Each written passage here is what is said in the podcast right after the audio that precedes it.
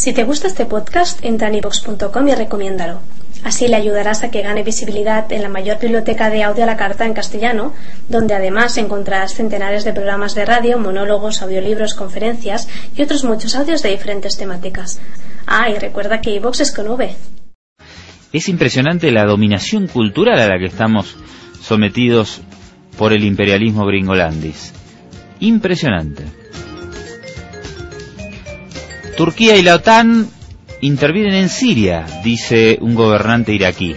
No cualquiera, el primer ministro de Irak, Nuri al-Maliki.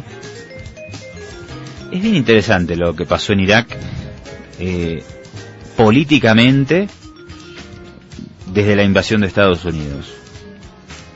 Porque fíjese que Nuri al-Maliki, el primer ministro iraquí desde hace varios años, tiene una postura contradictoria. Por un lado, lo pusieron casi a dedo los gringolandis con la invasión.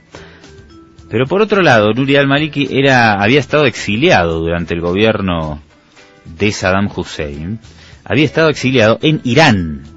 En Irán. Nuri al-Maliki es chiita, un hombre cercano a la revolución iraní. Entonces ahora están esa pugna entre la influencia de Irán en el nuevo Irak y la influencia de Estados Unidos, que obviamente es enorme porque todavía persiste allí la presencia militar iraquí. Entonces es bien interesante, claro, porque cuando derrocaron a Saddam Hussein, no tenían a quién poner estos buenos amigos. ¿Qué opción política, qué aparato podía manejar el Estado en Irak? Además de los militares estadounidenses que hacían las labores de fuerza de seguridad y aniquilamiento de los rebeldes. Tenían que encontrar alguna estructura política que les permita establecer un gobierno con una mínima, con un mínimo control.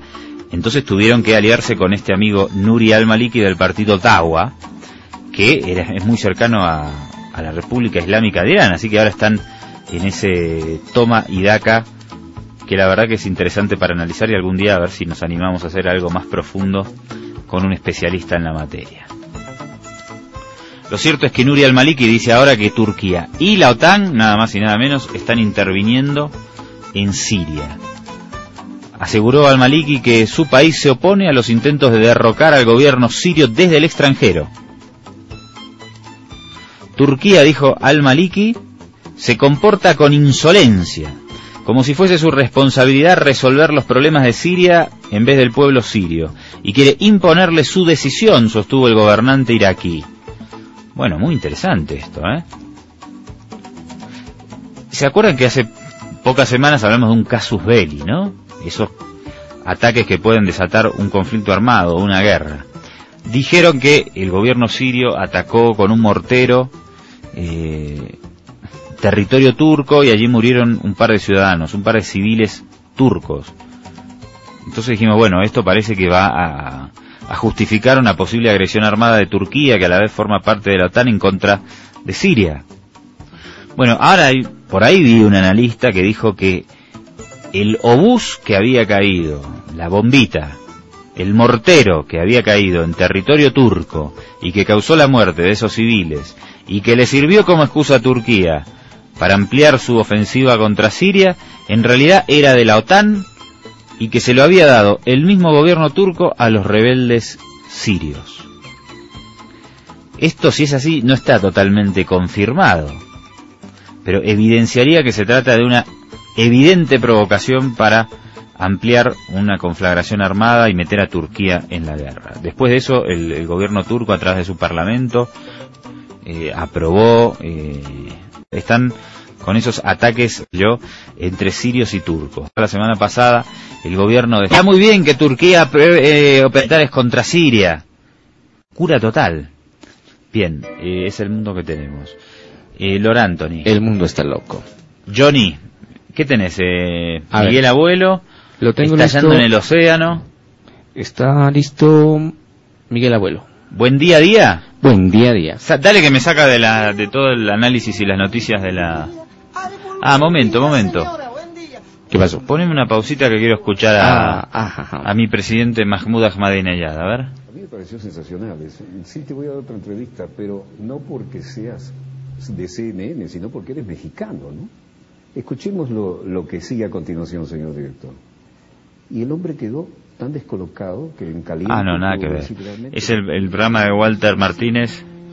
Estaba ¿Lo poniendo en pantalla una entrevista con Ahmadinejad con CNN. A ver, un segundito, dale. mexicano.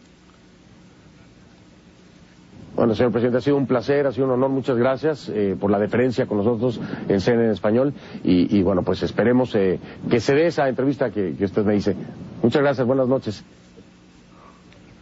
Mahmoud Ahmadinejad, que fue, otorgó una entrevista al presidente de Irán a la CNN. Me acuerdo, cuidado con, entre- con dar entrevistas a la CNN. Si, mire, Lorantoni, si viene la CNN ¿Sí? Y le pide una entrevista, Prefiero escapar. dígale que no. dígale que no porque después vienen los drones o toda la invasión y esa vaina. Me acuerdo antes de la invasión a Irak, Ajá. en 2003, que Saddam Hussein ya no sabía qué hacer. ¿Se acuerda que le decía, no, porque Saddam Hussein tiene las armas de destrucción masiva y es un aliado de Al Qaeda? Un delirio para cualquiera que conoce la, la realidad del Medio Oriente. Sin embargo, le vendieron la- la- esa vaina a la sociedad estadounidense. Sí, tiene armas de destrucción masiva y es amigo de Bin Laden. Uh, Bueno, entonces Saddam Hussein no sabía qué hacer. Dijo, bueno, que entren, porque al principio dijo, no, los inspectores de la ONU que se vayan a, tomar té a. Londres. sí, sí, me acuerdo. Al Se- final se ya dijo, bueno, que porque claro, vienen los, los investigadores de la ONU y la- los gringos te meten 10 agentes de la CIA, porque siempre hacen lo mismo. Entonces entre la entre las inspectores esos siempre hay agentes de la CIA. Claro, entonces Saddam Hussein decía, estos no entran acá, porque nos vienen a espiar. Claro, hasta que al final cuando se dio cuenta que ya le iban a lanzar igual, dijo, bueno, que vengan los tipos. Entran los inspectores de la ONU, Toman su tiempo para hacer el informe. sí, al menos tienen la diferencia, me, me parece que era eh, el Baradei, era, no me acuerdo si era Mohamed el Baradei o, cu- cuál era el jefe de los inspectores. Me parece que no era el Mohamed el Baradei.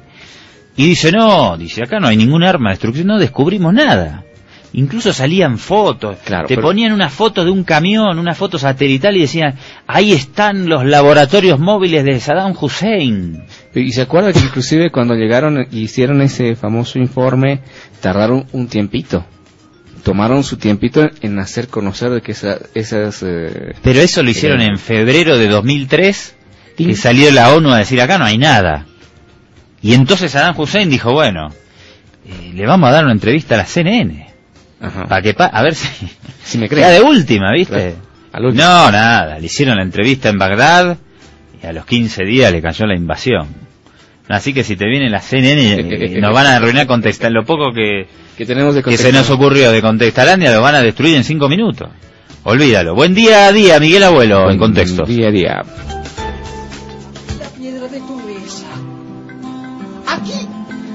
Boca arriba y gritando, buen día a todo lo que pasa. Yo soy el que da roto de tu paso olvidado y aquel que te camina descalzo entre tus pasos. Nada sé, no, nada sé, nada sé. Buen día, día, día, buen día. Buen día, día, día, buen día. Buen día, sol, sol es buen día. Tontos, buen día, señora, buen día. Buen día, agua, fuego, buen día. Buen día, aire, luna, buen día. Juntos cavaremos hasta la superficie de la tierra. Tu dolor es amor, transformándose en mundo. Todo lo de buscar ya fue encontrado. Creciendo vengo de este antiguo informe y una caja es tu cuerpo en donde el dolor no cesa. Buen día, día, día, buen día. Buen día, día, día, buen día. Buen día, día, día, buen día. Buen día, día, día, buen día. Buen día, día, día, buen día. Embelésate ahora que estás vivo. Este mundo era ya una loquería. Vamos, adelante. Traerás todo junto, llanura y vegetal entrelazados. Agua sobre fuego y fuego bajo tierra. Sé bien que tus coros se pondrían contentos. Que suba lo que crece, lo que se aparta, aparte. Lo que vino, se encuentre. Lo que se fue, se vaya. Aquí voy yo. El que río río. Acá encontré, mira, un cablecito. Cuénteme, ¿qué dice Cales? Primero de agosto 2002. Primero de agosto 2002. Como, una posi- como un posible paso hacia la reanudación de las inspecciones sobre armamento, Irak invitó este jueves al inspector en jefe de armas de las Naciones Unidas a Bagdad para conversaciones técnicas.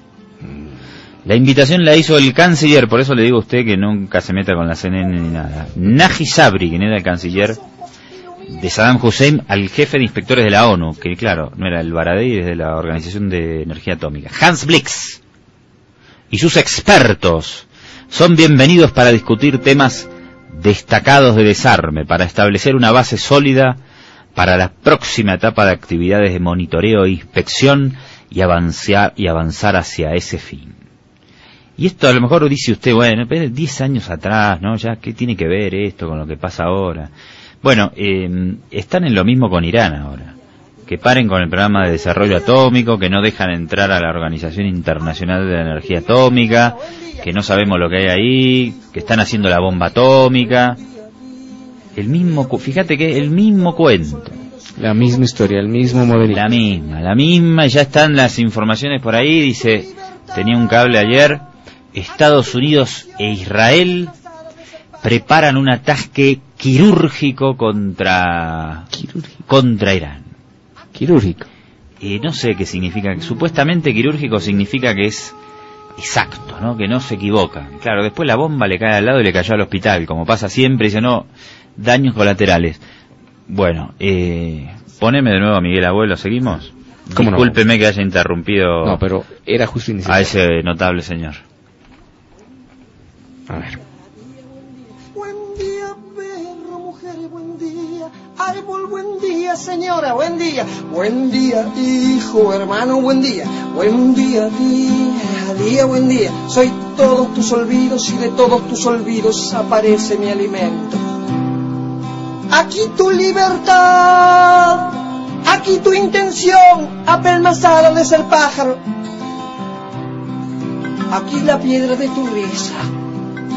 Aquí mi boca arriba y gritando buen día a todo lo que pasa. Yo soy el que da roto de tu paso olvidado y aquel que te camina descalzo entre tus pasos. Nada sé, no, nada sé, nada sé. Buen día, día, día, buen día. Buen día, día, día, buen día. Buen día, sol, sol es buen día. Tontos, buen día, señora, buen día. Buen día, agua, fuego, buen día. Buen día, aire, luna, buen día. Juntos cavaremos hasta la superficie de la tierra. Tu dolor es amor, transformándose en mundo. Todo lo de buscar ya fue encontrado. Creciendo vengo de este antiguo informe y una caja es tu cuerpo en donde el dolor no cesa. Buen día, día, día, buen día, día, día, buen día. Día, día, buen día, buen día, día, día, buen día, buen día, día, día, buen día. Embelésate ahora que estás vivo. Este mundo era ya una loquería. Vamos, adelante. Traerás todo junto, llanura y vegetal entrelazados. Agua sobre fuego y fuego bajo tierra. Sé bien que tus coros se pondrían contentos. Que suba lo que crece, lo que se aparta, aparte. Lo que vino, se encuentre. Lo que se fue, se vaya. Aquí voy yo. El que río y va sobre las vertientes. Aquí voy yo. El que tentó al amigo. Uy, uy, uy, qué hermoso río que sueña en ti, llamando mano, mano, mano, mano, mano, mano, mano.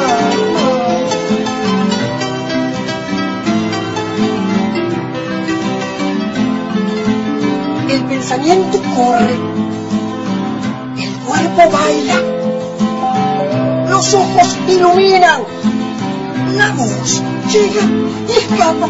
¿Por qué? ¿Por qué? ¿Por qué tanto cada luz mía que hay en tu alma? Ay, el yugo ¡Ah!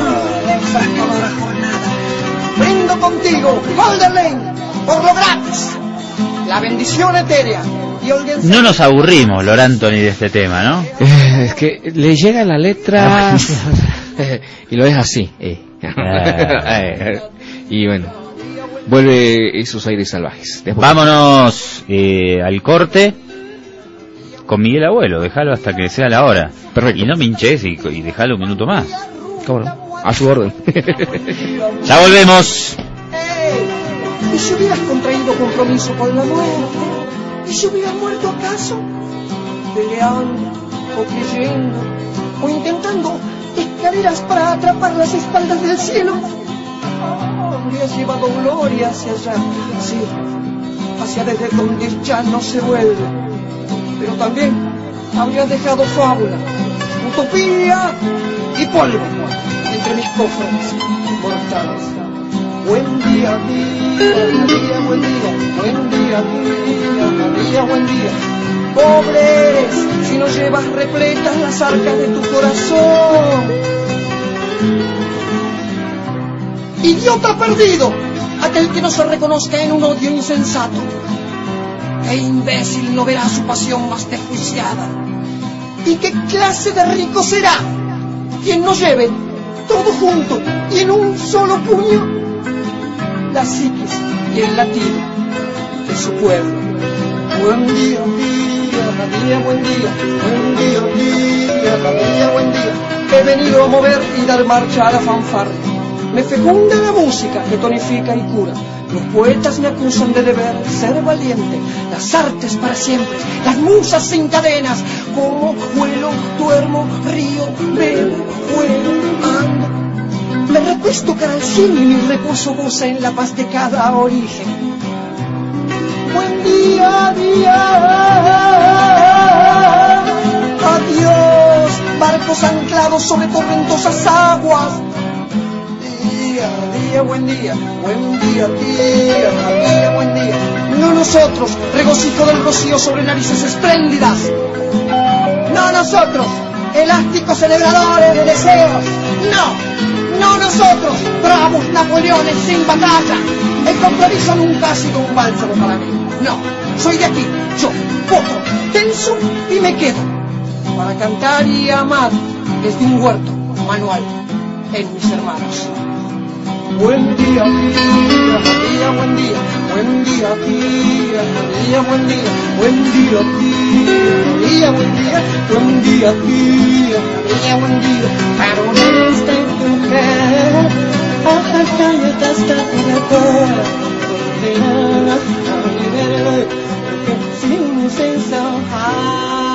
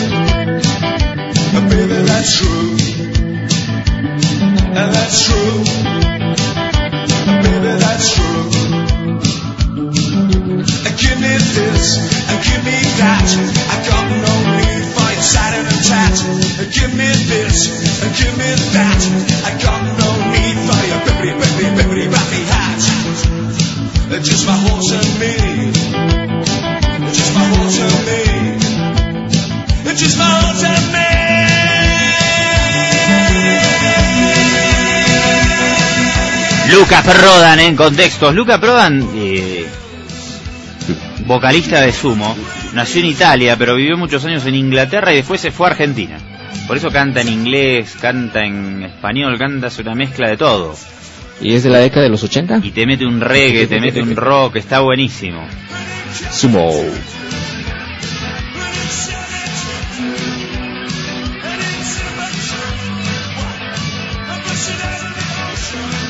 Estallando desde el océano. Estamos intentando volver a ser salvajes. ¡Excelente! ¡Ahora sí! ¡Carajo! A propósito de eso, dice hola Pachucos Salvajes. Hola. Pachucos Salvajes. Una pregunta, ¿abajo fue a Venezuela a trabajar o a chupar? Si es así, a mí mandame a Gringolandia en noviembre, el vato. Obviamente que fue a chupar. Nosotros no vamos a trabajar a ningún lado. No, para nada. La, la, la, la, la. Grande Luca. Eh, tengo acá, porque seguí, me, como me agarra la chiripiorca con lo de Hans Blix, El Baradé, Irak y todo Ajá. eso, me sigue picando el bichito, me seguí investigando, o, o recordando viejos cables, ¿no? 14 de febrero de 2003. 2003. em, 14 de en marzo, creo que fue el 10, Agosto, agosto o el primero. Ya. se inició la invasión. En marzo de 2003, los primeros días, creo que el 10, si no me equivoco, se inició la invasión a Irak. Un mes antes, 14 de febrero, fíjate, CNN, Bien. ante un Consejo de Seguridad dividido en torno a las medidas que deben tomarse para resolver la crisis iraquí, ¿cuál es? La crisis iraquí en realidad no existía, o sea, lo único que existía era la gana de Estados Unidos de, de tirar bombas. Los jefes de los inspectores de armas de la ONU dijeron el viernes que sus equipos no han encontrado armas de destrucción masiva en las búsquedas que han llevado a cabo hasta el momento en Irak, aunque no descartaron la posibilidad de que existan. El jefe de la Comisión de Control, Verificación e Inspección de la ONU, Hans Blix, y el director general del Organismo Internacional de la Energía Atómica, Mohamed El Baradei, presentaron sus cruciales informes al Consejo, que se encuentra profundamente dividido sobre la mejor forma de proceder para conseguir el desarme iraquí. El- Mm. ellos no sabían cómo conseguir que Irak se desarme, cuando en realidad Irak ya estaba desarmado. Pero como la excusa de Estados Unidos era que tenían armas de destrucción masiva, se gastaron todo el año 2002 en tratar de demostrar que tenían armas de destrucción masiva, mandaron a la ONU. La ONU volvió en febrero y dijo, muchachos, no hay nada. A lo mejor en algún lado hay, pero nosotros no vimos nada. Bueno, no importa. Eh, igual vamos a atacarlos. Y la ONU le dijo no. No, al- No, el Consejo de Seguridad dijo no. No, no. No, no aprobamos. Pero dentro del Consejo de Seguridad, Estados Unidos tiene el voto, ¿no es cierto? Tienen poder de veto todos los Ah. integrantes, que son Ah. Estados Unidos, China, Rusia, Inglaterra y Francia. Todos ellos pueden decir no. Y le dijeron no. El Consejo de Seguridad le dijo a Estados Unidos, señores, la invasión a Irak no está aprobada, porque estos muchachos, Hans Blick y El Baradei, dicen que no hay nada. Y Estados Unidos dijo, bueno, no importa, nosotros lo invadimos de manera unilateral con Inglaterra. Uh. Y a tomar por culo, de onda.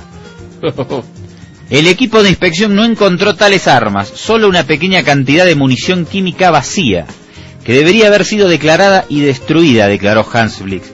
Ahora, fíjese lo siniestro de todo esto. ¿Sabe por qué Estados Unidos decía que Saddam Hussein tenía armas de destrucción masiva? ¿Por qué? Porque, se la- porque Estados Unidos se, la vi- se las había vendido en la década del 80. Cuando ganó la revolución iraní en 1979, Saddam Hussein, eh, por esa misma época llegó al poder en Irak, era amigo Saddam Hussein de Estados Unidos.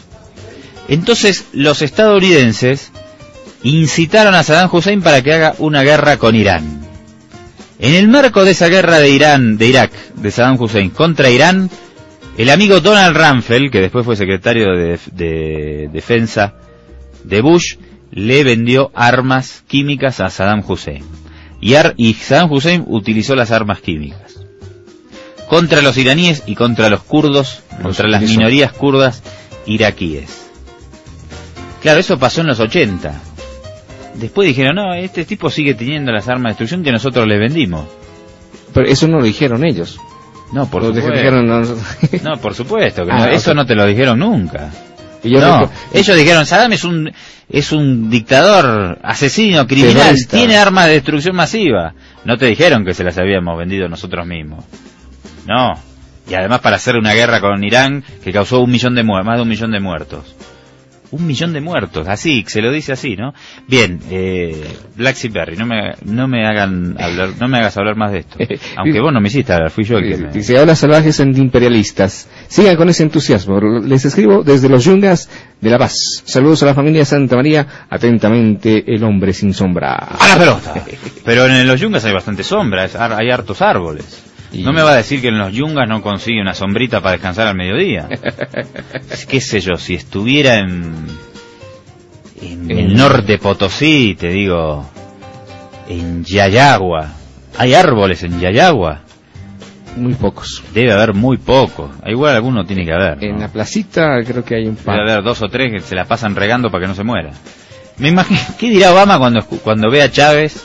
Me imagino que le llegará algún reporte de prensa informándole que el presidente Hugo Chávez eh, lo tiene como candidato a las próximas presidenciales. No me imagino que le dé muchos votos dentro de la sociedad estadounidense eh, las palabras de Chávez a Obama.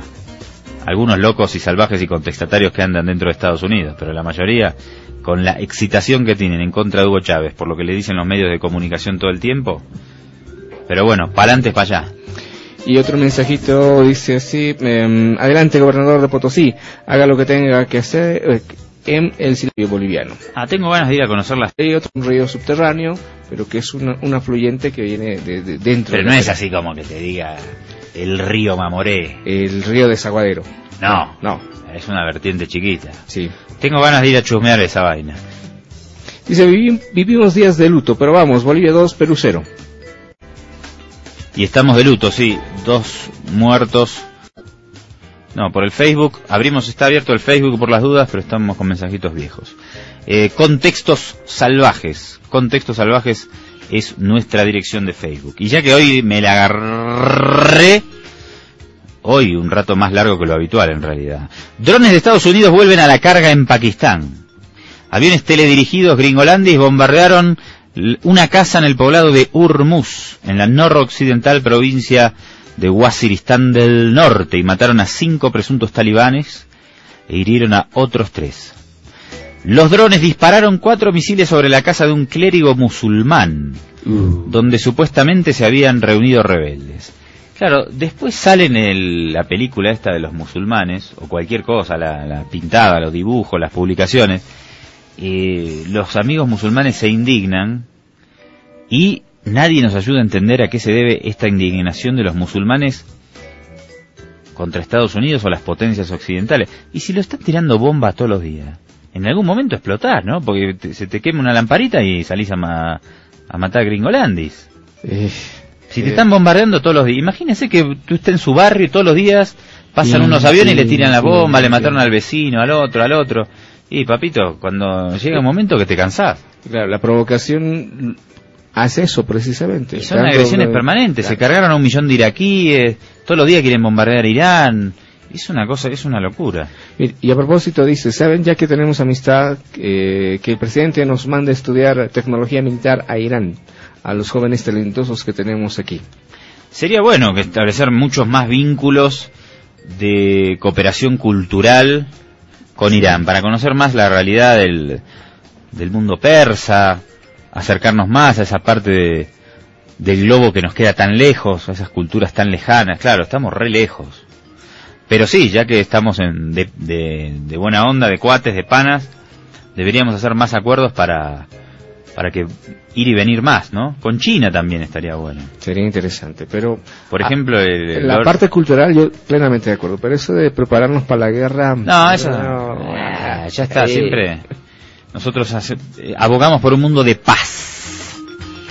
Porfa, me gustaría escuchar vuestras experiencias en los años de lucha por la democracia en Bolivia. Me parece me, que hay mucha, mucha gente acá, porque ayer vine a un programa, Lorán, y el amigo Mauricio, Ujú. le- va- si está por acá, haga lo del pelo, por favor. ¿Qué piensa, qué, cómo era, eh, qué pasaba en Argentina cuando mataron al Che? Me dice, ¿cómo lo veías vos? ¿Qué te pasa, Mauricio? Yo nací después. Todavía no estaban ni, cas- ni casados mi papá y mi mamá.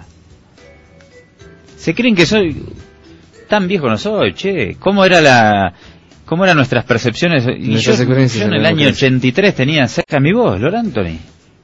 No, no. Yo Será porque... apenas 16 años tengo. Nada, de, no, un abrazo grande, es un chiste, es un de- chiste. de mi experiencia de la democracia. Yo Tampoco, porque eras muy joven. tenía, eh, ¿qué? Siete años igual. Claro, Siete no. años. Y lo que yo vi esa vez, cuando pasó el 80, era, veía los, eh, los tanques en las calles, alrededor de Plaza Murillo, y, bueno, mis papás me decían que habían salido un poquito a, a- a dar la vuelta a los tanques porque si no se iban a oxidar. Era la explicación tan, eh, Esa ya, es muy buena, ¿eh? Porque, no, no querían que de niño me entere lo que estaba pasando. ¿no? Esa es muy buena. Sacaron los tanques para que no se No se oxiden. oxiden. Che, y yo nací en Argentina en el año 1976, eh, dos meses después del golpe de Estado de Videla. Lo único que me acuerdo es cuando ya tenía 6, 7 años, el último dictador que era Reinaldo Viñone y las elecciones que trajeron la democracia cuando ganó Raúl Alfonsín. Eh, pero claro, eso nada, tenía 7 años, ¿no? Sí.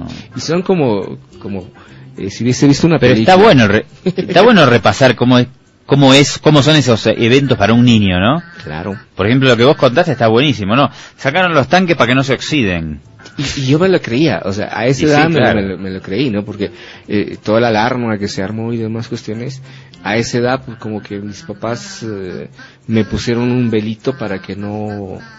La guerra de Malvinas, me acuerdo yo, pero me acuerdo que los aviones pasaban por por donde yo vivía, que había una base aérea cerca, y la gente y los adultos decían que estábamos en guerra con Inglaterra, pero no. Más nada, ¿eh? Más y, nada. Y yo me acuerdo también cuando eh, fue el tema de, ya después, eh, cuando vino don Víctor Paz, Estensoro, cuando lo nombraron y todo el problema de la UDP, pero eh, eh, muy al margen, digamos. ¿no? Claro, hay que decir que somos gente muy, pero muy joven. Demasiado. Casi, casi niños, podríamos decir. No tenemos recuerdos de prácticamente nada.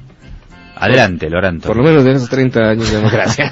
Andrés, eh, ponele el tema de Kiss y que te den atentamente, Simón. Un saludo para eh, a Giovanna, dice. A Giovanna, un abrazo grande, gracias por Kiss, que me den, por favor, que me den esta noche. Adelante. Batalla en Chayapata, le recuerdan que vivimos en democracia. Bien, buen dato, buen dato. Hay que dialogar, hay que tomar previsiones. Sabemos lo que pasa cuando se da la orden política de despejar rutas. Nada, hay que, hay que tener más cuidado, obvio. Obvio. Hola, contextos. Las elecciones en Estados Unidos ya fueron decididas por el grupo Bilderberg. Bilderberg ¿Y qué los Rockefeller, favoreciendo a los republicanos. Atentamente el jaguar andino. Está infiltrado el jaguar. ¿Pero qué? ¿No dice quién va a ganar? Eh, los republicanos. Decidido por los republicanos. Bueno, por acá hay un tal Abel que habla algo de la democracia, a ver. A ver. Hay que festejar 20 años de democracia, son 30, ¿que no? 30. La derecha boliviana dice que no hay democracia en nuestros países antiimperialistas y que son gobiernos dictatoriales y totalitarios. Comenten esas barbaridades y bestialidades y hablen de quiénes son los verdaderos recuperadores y rescatadores de la democracia. Y no de estos idiotas que hablan al puro dictamen de la CIA. A la pelota. Tranquilo, Talabel. ¿Qué dice uno? Que se olvide el pasado y la historia. Dos, negar los logros de la revolución y el gobierno. Y tres, igualdad de clase. Saludos, un talabel desde Montero. Un abrazo, un talabel.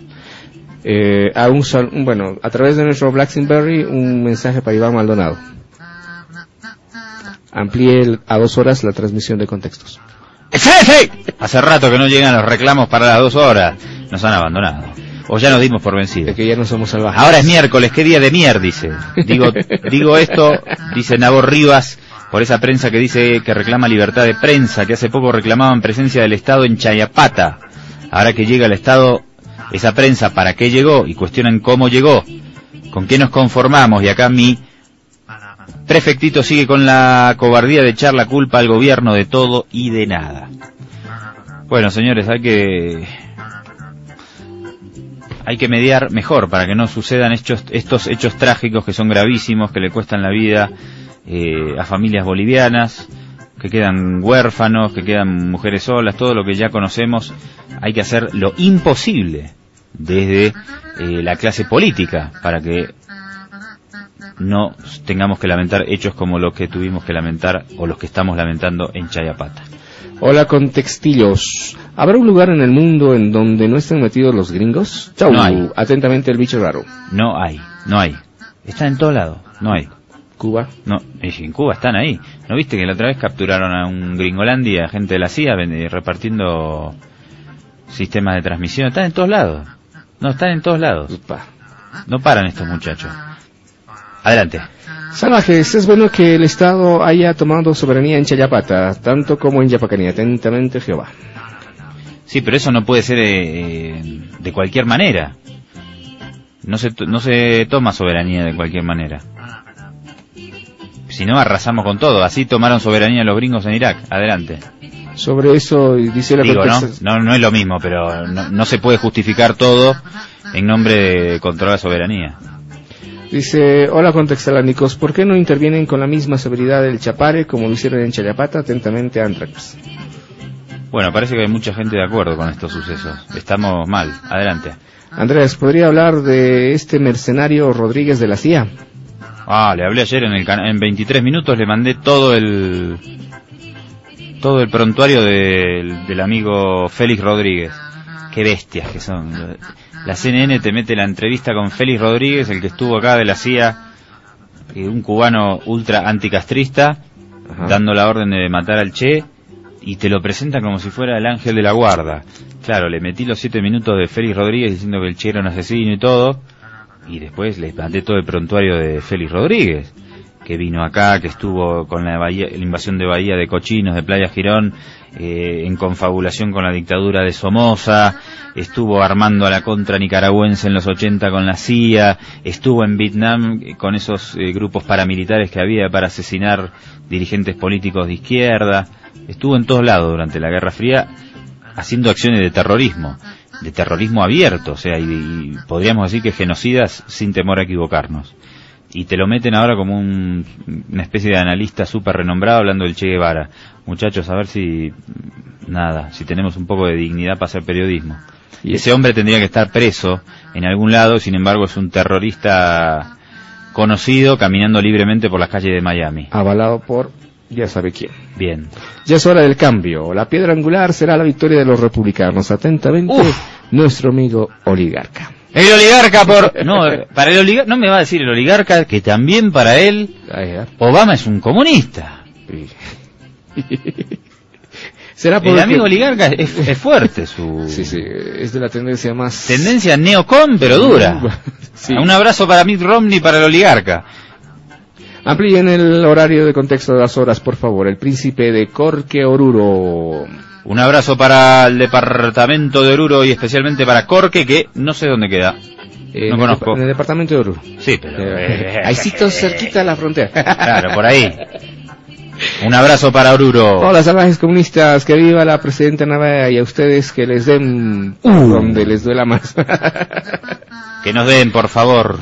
con, con la sopita de maní. Un abrazo para la presidenta Nave, a ver si, esta si hablamos con ella.